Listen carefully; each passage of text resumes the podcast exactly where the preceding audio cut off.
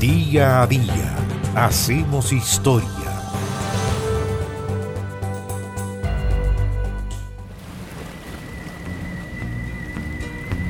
Punta Arenas ya va quedando atrás. 18 de diciembre del año 1948. Esa es la fecha que se da para la fundación de la ciudad de Punta Arenas. Esta es la historia. El año 1520 fue descubierto el estrecho de Magallanes, que posteriormente se convertiría poco a poco en la principal ruta de navegación entre Europa y las costas del Océano Pacífico. En el año 1843, el gobierno chileno envió una expedición colonizadora a la región que el 21 de septiembre de ese año fundó el fuerte Bulnes, a orillas del estrecho, en medio del bosque magallánico. A fines de 1847, y luego de un incendio en el fuerte Bulnes, el gobernador José de los Santos Mardones y también los colonos decidieron trasladar el asentamiento a un sitio más adecuado donde pudiesen disponer, por ejemplo, de agua, pero sobre todo de terrenos fértiles y bosques. El gobernador había concluido que donde estaban no había ninguna posibilidad de expansión futura. Los colonos entonces se fueron desplazando en caravana a través de un sendero construido a orillas del estrecho de Magallanes, 60 kilómetros más al norte, hasta un sector rodeado de bosques, con una amplia planicie formando la bahía, junto a un río y donde podían abastecerse no solo de madera, sino también de carbón mineral.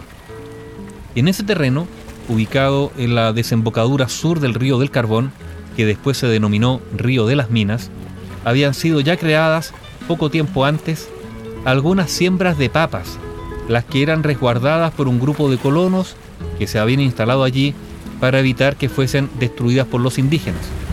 A ese lugar Mardones lo había denominado Destacamento Norte.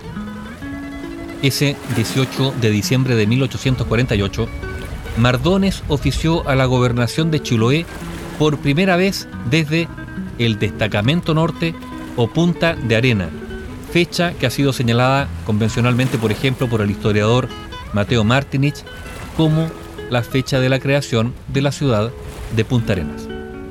En marzo del año siguiente, 1849, el poblado contaba con 338 habitantes, 176 hombres, 77 mujeres y 85 niñas y niños. Su primera calle se llamó María Isabel, y en torno a ella el gobernador Mardones ordenó levantar casas, el hospital, la residencia del cura párroco, la casa del capataz del ganado y el cuartel de la compañía de artillería, que cuidaba a los relegados y presos de la pequeña colonia penal, porque eso era. También se construyó el primer edificio de la gobernación, que tenía 26 dependencias y un patio central a la usanza de las construcciones coloniales españolas.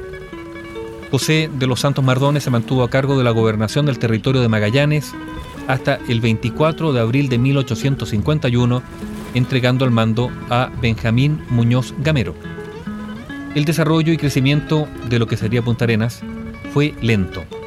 Como colonia penal para reos reincidentes y militares renegados, sufrió disturbios como el sangriento motín de Miguel José Cambiaso el año 1851 que terminó con la destrucción, incendio y saqueos de edificios y también el asesinato del gobernador Muñoz Gamero y sus leales.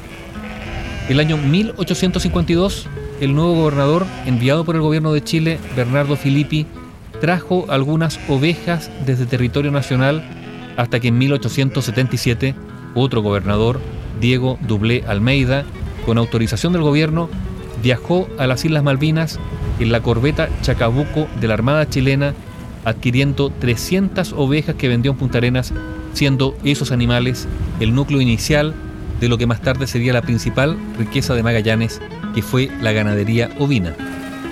El carácter de ciudad penal subsistió hasta 1867, cuando el presidente José Joaquín Pérez realizó una política de colonización con inmigrantes extranjeros y decretó puerto libre a Punta Arenas. Esto marcó el inicio del crecimiento de Magallanes, especialmente con la llegada de colonos extranjeros que fundaron toda clase de emprendimientos. Fue el gobernador Oscar Biel quien se encargó de diseñar el plano actual de la base histórica de la ciudad de Punta Arenas, cuya fecha de fundación fue el 18 de diciembre de 1848.